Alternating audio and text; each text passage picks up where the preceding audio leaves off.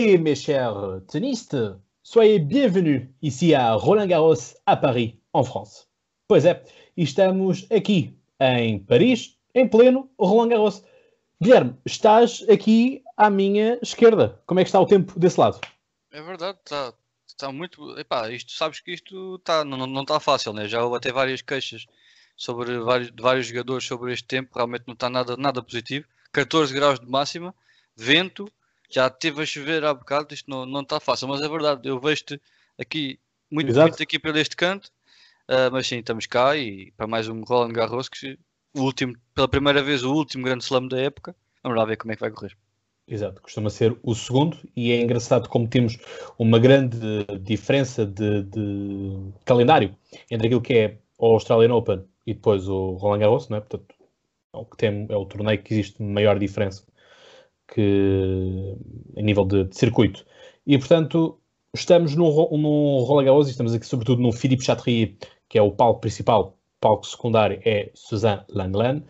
Uh, não percebi, desculpa. Com isto agora, esta inovação, este exatamente, ano? exatamente. Este arco aqui, que conseguem ver neste ângulo um pouco melhor, um, em que são 11 asas que vão dar cobertura. Já se pedia, já se pedia muito isto, porque era o único uh, sítio do Grande Slam que não tinha uma cobertura e, além de não ter uma cobertura, não tinha iluminação artificial. Ou seja, muitas vezes tínhamos cenários em que Roland Garros ficava interditado, ficava impedido devido à chuva, né? portanto lá vinham as capas todas uh, para cobrir as capas uh, verdes, para cobrir o, o, a terra laranja, e, enfim, havia muitos jogos que ficavam suspensos, muitos dias ficavam assim suspensos também devido ao mau tempo. E nós sabemos que em maio, em Paris, maio, junho, em Paris, uh, facilmente chove, França facilmente chove, mas nessa época então ainda mais, uh, mais recorrente. Daí nós termos facilmente uh, muitos campos verdes e muitas flores nessa altura. Exatamente, exatamente.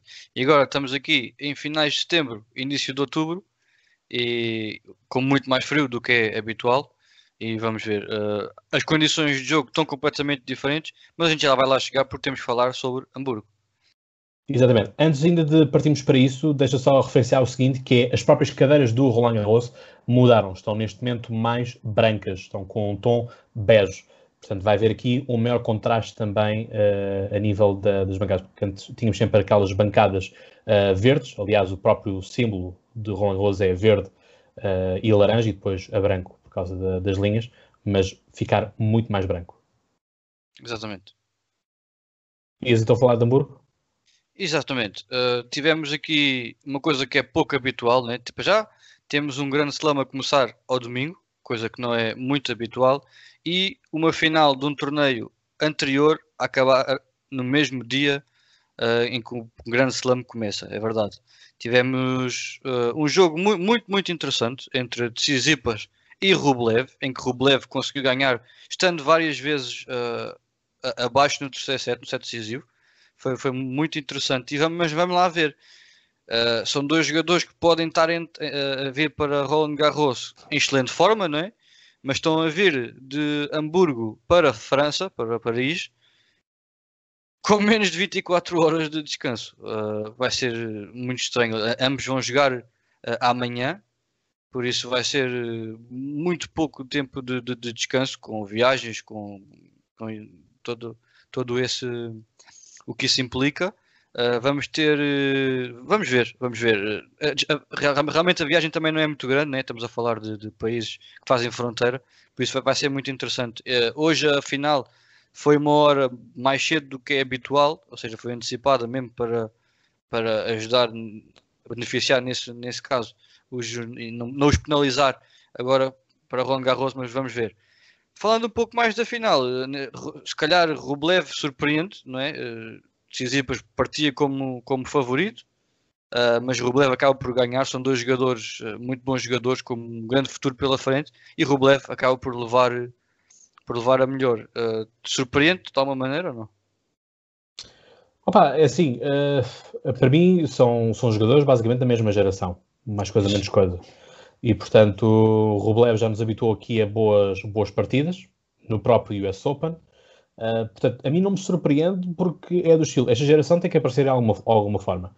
Uh, Dominic Team fica naquela terra de ninguém, não é? Portanto, nem é nova geração e também não pertence à geração dos Big Free uh, per si, é? genuinamente, puramente. Portanto, esta geração começa-nos a aparecer aqui. Uh, e portanto, acho que vamos começar a falar mais destes jogadores e portanto vamos esquecer-nos, se calhar, um pouco de falar tanto de a nova geração, a nova geração, a nova geração. Portanto, acho que é a geração que ficou. Uh, se vai ter tanto sucesso e tanto domínio como os outros, não acredito que assim o seja. Já falámos disso várias vezes neste, neste podcast. Mas agora é, acho que é tempo deles próprios irem uh, assumindo esta, esta, esta entidade. E o Rublev já andava a ameaçar há algum tempo e acho que agora concretizou finalmente. Portanto, Sim, acho que para ele também é bom. Há aqui um aspecto até interessante. Uh, Rublev chegou mais longe do que Tsitsipas em US Open, ou seja, se calhar podíamos estar à espera que ele, a transição dele de piso rápido para terra batida fosse uh, mais demorada e mais complicada. Mas o que é verdade é que chegou a Hamburgo, um ATP 500, depois de vir do, Roland, do US Open, ou Grand Slam, né? e limpa isto tudo. Uh, não há outra maneira de dizer. Ganhou, ganhou a Sandgren, ganhou a Tommy Paul, ganhou a Roberto Bautista Agut, ganhou a Casper Ruud e ganha a Tsitsipas. Ele não teve um caminho nada fácil, tudo de bons jogadores, uhum. mas realmente intratável. Uh, Sim, mas... mostra, diz Sim, mas está. Isto aqui depois tens uma condicionante que é.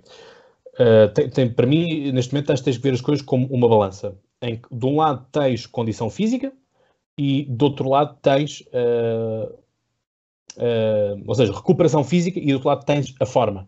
E, portanto, tu podes estar cansado, do, no sentido de fazer realmente grandes tiradas, mas acho que, por outro lado, consegues ganhar quando aquilo que tu fazes é teres condição física, portanto, ganhares forma. É? Portanto, estás a atingir o teu pico de forma, se é que já não o atingiste. E, portanto, acho que é um pouco isso, o, a forma competitiva. Entendes? Porque lá está, porque nós já falámos muitas vezes, que é treinos. Ok, treinos são os treinos. Portanto, em circuito é, é totalmente diferente, não é? Portanto, as coisas acho que é por aí. Portanto, acho que para Rublev faz bem uh, ganhar este, este título. Sim, sim, sim, sim. O que eu estava a falar mais era no, mais no Agora, aspecto... lá está, se ele vai pagar isso uh, exatamente, mais tarde, exatamente. Ele, ele está no Roland Garros? Está no Roland Garros e na parte de baixo do quadro. Que é mais parte, competitiva. Que é mais competitiva. Uh, vai, ser, vai ser muito interessante. Um, Tsitsipas também. Uh, penso que Tsitsipas também está na parte de baixo do quadro.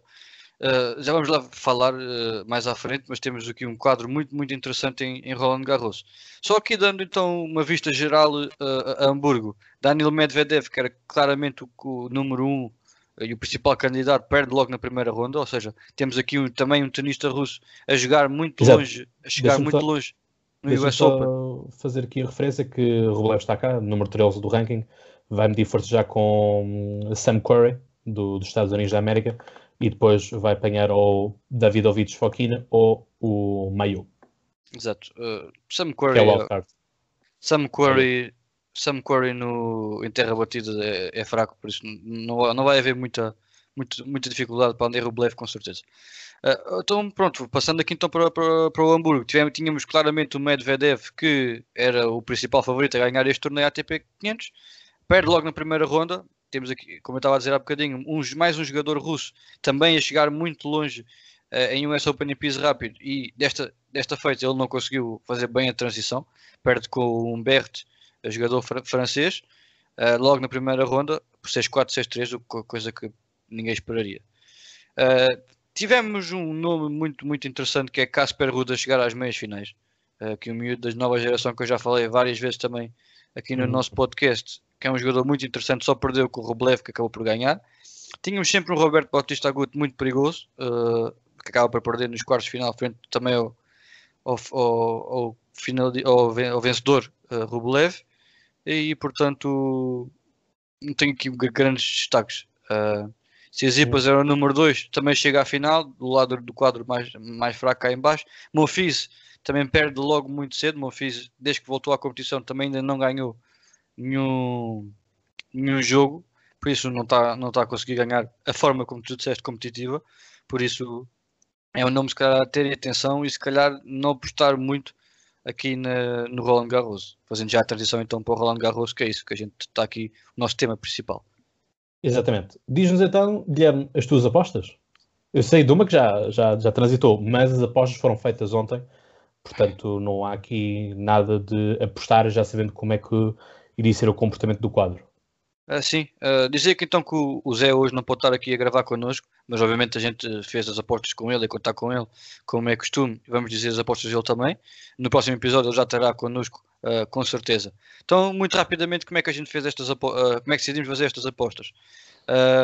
tínhamos que escolher um entre Novak Djokovic e Rafael Nadal, porque não faz sentido termos os dois. ou seja, escolhemos um entre esses dois.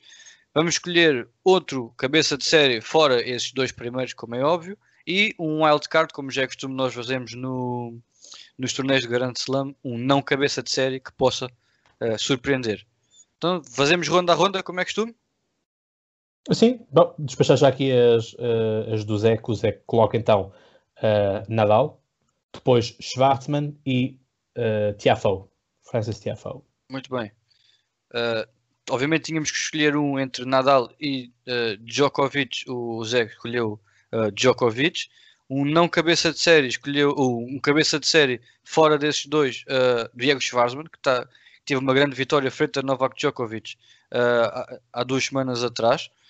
Um, também bastante interessante, isto no Masters 1000 de Roma. e Tiafoe, que penso também foi a escolha dele no US foi. Open, não foi? Ok, temos aqui uma sim, repetição. Acho foi? que sim, acho que sim. Exatamente. Muito bem. Então, a minha escolha, como eu sei que vocês vão os dois para o Nadal, eu vou de Djokovic, só por ser diferente. Só fiz no um, lado do quadro. Não, não é só por ser diferente, atenção. Uh, temos, tenho ouvido Nadal a reclamar muito antes do Roland hum. Garros começar. Uh, que as bolas são muito pesadas, que não saltam, que as condições não estão a favor dele, que a bola dele não consegue andar. Aquela derrota também não me entrou muito, muito bem um, contra o Diego Schwarzman, como já falei há bocadinho, uh, no Masters 1000 uh, de Roma. Por isso vou estar mais seguro e Novak Djokovic, depois de Novak Djokovic ganhar o Masters 1000 antes de chegar aqui, vou em Novak Djokovic. Tu não disseste ainda, mas eu sei para onde é que tu vais. Ah, é... Rafael Nadal, né? Claro, isso, isso não, há, não há outra opção. Portanto, é mesmo. Uh, temos um ponto, portanto, Rafael Nadal, claro. Uh, temos o ponto semelhante porque vou ao Dominic Team, porque acho que é quem também pode dar mais garantias uh, a seguir. Ou, já falámos muitas vezes que será o sucessor natural de Rafael Nadal na, na, terra batida. E depois, lá está, procuro alguém que também me dê um pouco de garantia pela maturidade, mas também pelo bom jogo em terra batida, que é Pablo Carrinha Busta, que já ganhou então aqui o Millennium Steel Open. Porque lá está, o wildcard é muito aquele jogador que sabes que vai ser eliminado muito rapidamente, portanto é tentar fazer com que o teu wildcard consiga chegar à terceira ronda e não esperar muito mais do que isso. Uh, Pablo Carrega Busta pareceu-me dar boas indicações e, durante o US Open e para estar numa boa forma física. Uh, conseguiu ultrapassar Djokovic na, na, nas circunstâncias que foi, mas acho que também fez um bom jogo em, uh, com, com Zverev e portanto acho que, acho que sim, posso, posso apostar nele. Dois, okay. dois espanhóis e um austríaco. Muito bem. Então eu, uh, como já tinha. De... Olha, mas o Pablo Carreño Busto é cabeça de série, pá. Ops! Então, é o número 18. Ops, temos aqui um erro. Pablo Carreño Busto é o número 18, pá. Então vá, fica lá tu pensar no teu então fica eu... muito simples, eu... Richard Gasquet. Richard Gasquet é? Richard Gasquet. Muito Pronto. simples. Richard Gasquet que vai tinha, enfrentar tinha logo Roberto Bautista Agudo. Sim, mas, mas ganha, está tá a jogar em casa. Desta vez temos público. Portanto, há, há um pouco, há um pouco essa, essa ideia. Portanto, eu, lá está, vou manter a minha de apostar sempre nos franceses. Uh, por, muito, por muito que isso, que isso me custe. Uh, custe no sentido de sair, ser prejudicado com isso. Mas eu aqui não tenho indicação do Pablo Carrinha Busta como, como número 18. Mas é, mas é. Mas eu, pronto, eu tinha visto aqui no, no draw e não aparece isto. É porque o nome dele é grande, mais o, o número desaparece, mas se entrar single pronto. ranking, número 2. Sim, já vi, pronto. Uh, Eu achei um pouco estranho na altura, mas assim, bom. Era uma aposta muito boa, claramente. Uh, claro que era. Pronto, isso mesmo. Então, para finalizar então as minhas, eu Novak Djokovic, como o segundo cabeça de série, vou Dominic Thiem contigo. Uh, acho que é um jogador que pode chegar muito, muito longe na parte de baixo do quadro e ser o principal candidato a jogar contra Nadal nos quartos, nas meias finais, se tudo correr uh, sem, sem surpresas até lá. E o meu wildcard é Yannick Sinner, jogador que jogou logo no início, na ronda inicial hoje, nos primeiros jogos, e teve logo uma grande vitória que eu previa logo quando decidi apostar nele. Um, contra David Goffin, David Goffin que claramente não tem tido bons resultados ultimamente, daí eu apostar no, no italiano, uh, o miúdo prodígio que vai dar muito que falar uh, agora nos próximos, nos próximos tempos. Sim, mas és tu a falar dele. é claro, só isso é, é logo muito, muito bom. Né?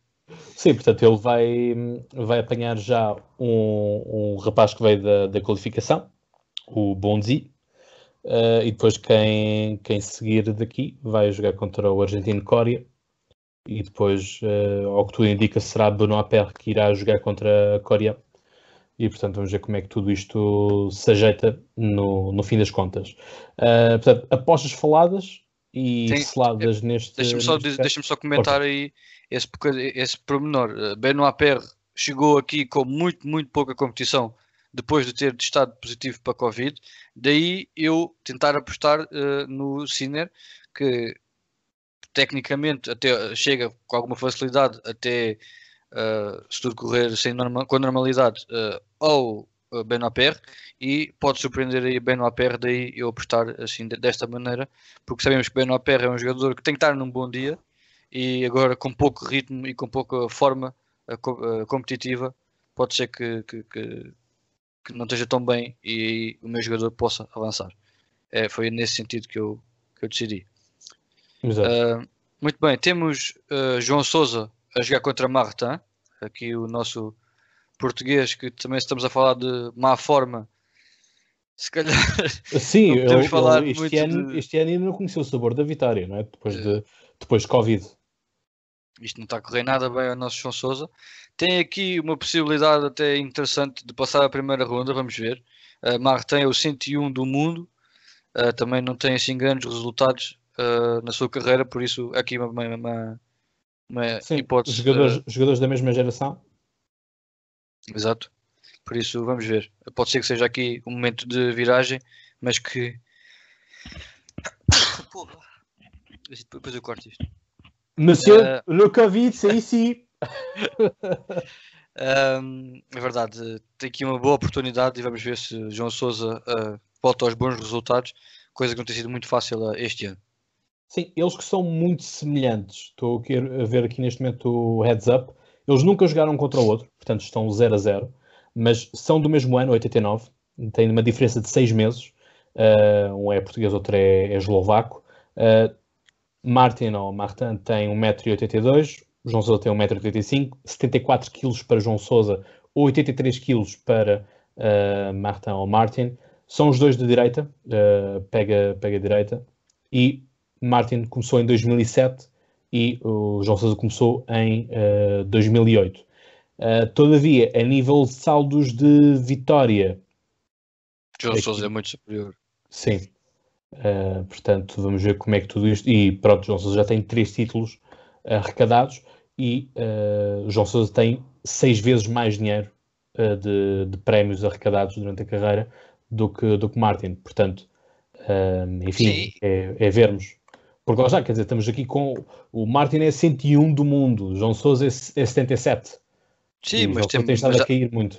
Há aqui um, um fator que pode ser, se calhar, muito importante. João Souza vai desde 2012 a jogar em Roland Garros, todos os anos consecutivos, perdendo na primeira ou na segunda ronda, mas está uhum. lá sempre. Martin, este é apenas o, quarto ano que chega ao quadro principal, uh, por isso daí pode haver uma, pode haver aqui uma clara, clara vantagem para o nosso João Souza, que esperemos que, que assim seja e que consiga uh, avançar.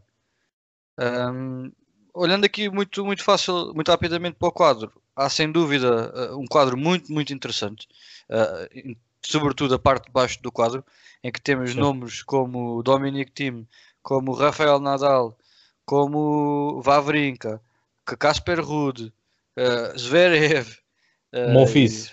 Monfils, mas esse é, é, que é o- sempre é o menino, é o menino bonito da casa. uh, não tem sido fácil. Temos um Fonini, temos um, tínhamos um Goffin, mas Goffin que já foi uh, eliminado. Vai, vai ser muito interessante, muito interessante. Um Choric, Há aqui espaço para, para um muitas ainda não sabemos se, se avança ou se não avança, porque neste momento está, está a jogo contra Gombos, também da Eslováquia. Exato. Portanto, Um, neste momento perde. é, é isso mesmo. Temos um gol, também um Benoit Perre que já ganhou os dois primeiros sete frente a Kwon. Por isso há aqui, um, há aqui muito espaço para muitos, muitos bons jogos, muita competitividade. E temos o nosso amigo Nishioka, Ah, isso, isso- que vai jogar contra, cá, contra o Félix Auger uh, ali acima. Né? Que tu e, o, tu e o, o Zé gostam muito de apostar nele. o ali acima. Sim. Uh, a, Sim, mim, mas- a mim confesso que ainda não, me- não me cativa o suficiente. Sim, mas o ali acima já é da parte de cima do quadro. Não, é da parte de baixo também, tens razão. Parte tens razão. baixo. Sim. parte baixo. Sim, sim, sim, sim, é mais um, mais um cabeça de série. Realmente é, há aqui muitos, muitos, muitos bons nomes. Temos aqui um quadro mais forte do que tínhamos em, em US Open, também de- de- de- devido às, às desistências para o pessoal ir para, para os Estados Unidos, aqui na Europa, é onde está erradicado a maior parte dos, dos jogadores profissionais é na Europa. Por isso temos aqui um grande quadro e vamos ter espetáculo com certeza. É, é isso que nós queremos. Eu acho que sim, é assim. eh, portanto, é, é, acho que está um- uma parte de baixo muito, muito boa nesse sentido. Já que falámos também de João Sousa, acho que também importa falarmos aqui da comunidade brasileira, que também, também somos ouvidos no, no Brasil, sendo nós top 3, top 5 no, no Brasil, eh, com o Tiago Monteiro, que vai jogar contra o georgiano uh, Basilashvili. Não vai ter uma tarefa nada fácil. A Basilashvili já tem muitos anos aqui no Número circuito. 31. Exato, cabeça de série, por isso não vai ser nada fácil, mas eh, estamos sempre a torcer para os que falam a língua portuguesa e os, nosso, os nossos colegas, eh, meio-irmãos, digamos assim, os brasileiros, e desejamos tudo bom a eles, como desejamos ao nosso eh, João Sousa, mas não vai ter na tarefa nada, nada fácil. Sim. Depois aqui pela piada que já falávamos, enfim, é, depois eu e tu, Guilherme, temos aqui alguns jogadores fetiches, por assim dizer, ó, enfim, picamos, picamos sempre com, com, esses, com esses nichos e aqui obviamente temos que falar do grande, ehm, do incontornável casaco Kukushkin, Exatamente. que Já vês com quem ele jogou? Por acaso ainda não, ainda não o vi. vai jogar contra Fábio Fognini. Ui, Portanto, olha que eu não sei se o Kukushkin não poderá ser aqui uma surpresa em, em Roland Garros. temos aqui um Kukushkin que. Vamos ver. Uh, Fonini é sempre um daqueles jogadores que pode estar num dia muito bom, como pode estar num dia mau. Por isso é um jogador que não é muito regular. V- Vamos ver, vamos ver. Ele também não tem tido muita competição, por isso vai ser, vai ser interessante. Uh, mas claramente favoritismo para, para o Fonini, né? Sim, porque depois quem ganhar entre Fognini e Kukushkin vai jogar contra dois, dois que vêm do, do qualifying, Martinez e uh, Vukic. Este Vukic que vem da Austrália. Exatamente, Ok. da Austrália. Portanto, e depois apanharão ou Corda ou John Isner. Portanto, já se sabe o que é que vai acontecer a seguir. Exatamente, exatamente. É verdade. uh, acho que estamos, fechamos, né? Temos aqui sem dúvida um, um quadro muito, muito interessante, como já dissemos aqui. Vai haver muita competitividade, muita Diz-me só uma coisa, o que é que tu achas de, É isso, nós- Nishi- de Nishikori ter eliminado Daniel Evans? Foi, Daniel, foi um Daniel jogo. Evans que era 32 pré-designado. Exatamente, mas temos aqui um Nishikori que joga muito bem terra batida. ahm, Ele não tem tido também muita competição. Foi um jogo que, que acabou pouco tempo antes de nós começarmos a gravar. ahm, e foi um, um jogo que eu, que eu acompanhei em grande parte. Ah, é um, sempre um bom jogo. Daniel Evans é sempre um jogador muito consistente, também como é Nishikori. Nishikori acabou por, por, por prevalecer. E tem agora uma segunda ronda relativamente fácil depois de um, de um jogo de 5 sets contra Travaglia. Por isso é, é bom termos de volta aqui o, o japonês, que é um jogador que já nos tem habituado a grandes momentos e já teve Sim. número 4 do mundo. E se não me engano, Nishikori já chegou a jogar meias finais em Roland Garros. E, e jogou a, a mítica Quarto, final. quarto já se... Pronto, E jogou- e jogou a mítica final contra os Chilitos no US Open. Eu sei que não é Roland Garros, mas é um jogador que tem torneio, tem final de Grand Slam. Sim, mas pronto, eu aqui do Roland Garros acho que acho que vi já é alguma, uma meia final ou duas meias finais. Uh, quartos final é, um, é, onde ele chega sempre, chegava relativo, com alguma relativa facilidade, porque era top 8 do mundo, top 5, uh, eh, enfim, chegava lá muitas vezes e, enfim, eliminou muitas vezes o meu de Songa. Uh, mas pronto, são águas passadas e, portanto, é, é, muito por aí. Mas sim, espero, espero ter aqui um bom torneio. Vai haver público, na, temos público neste momento na, nas bancadas. Pouco público, mas mas pronto, já, mas aí eu acredito que já fará a diferença. Muito pouco, pouco público tu tenhas, uh, porque antigamente o que tu tinhas de assobios, de, de bater palmas e tudo mais, era equipa técnica. Né? Uh, e portanto, obviamente, que a equipa técnica estão sempre a torcer pelos seus. Aqui o público poderá ver uh, mood swings, ou seja, o público poderá mudar a sua forma de estar uh, no, no corte, no estilo agora apoio este, mas eh, agora não, quero que antes este apoio porque este está, está a dar luta e portanto quero ver mais espetáculo e portanto vai haver aqui certamente muito, muitos swings. Exatamente, exatamente. Muito bem. E, chegamos assim. Bom, Guilherme, como é que é? A seguir vamos comer uns croissant? Vamos, vamos. Uh, se calhar vamos acabar de ver o Vavrinka com o Murray, que neste momento está 6-1-5-2 para o Vavrinka. Se calhar vemos uh, o final desse jogo é, se tudo correr normal, vai ficar 2 sets a 0 e depois vamos, vamos aos nossos corações. Muito bem, fazemos assim que eu conheço aqui um bistrô muito bom desde, desde a minha adolescência, portanto. Sim, senhor. Acho, acho que até consegui que tu uma promoção. Opa, sim, está bem. Sabe muito melhor então. Muito bem, e mes amis, chegamos aqui ao fim deste podcast e portanto, já sabem, sigam-nos nas redes sociais, partilhem e já agora apoiem-me, apoiem-me aqui Uh, Guilherme, eu e tu estamos no heads up, portanto, quem ganhar este torneio uh, fecha a época. É verdade, é verdade. É o, é o, desempate. Vamos ver. É o desempate. E portanto, é isto mesmo. Já sabem, peguem na raquete com segurança, sempre uh, tendo em conta que a nossa saúde está em risco, a saúde dos outros está em risco, portanto, todo o tipo de atitude que nós tomemos vai ter implicações nas restantes. Por isso, obrigado e tchau. Um abraço.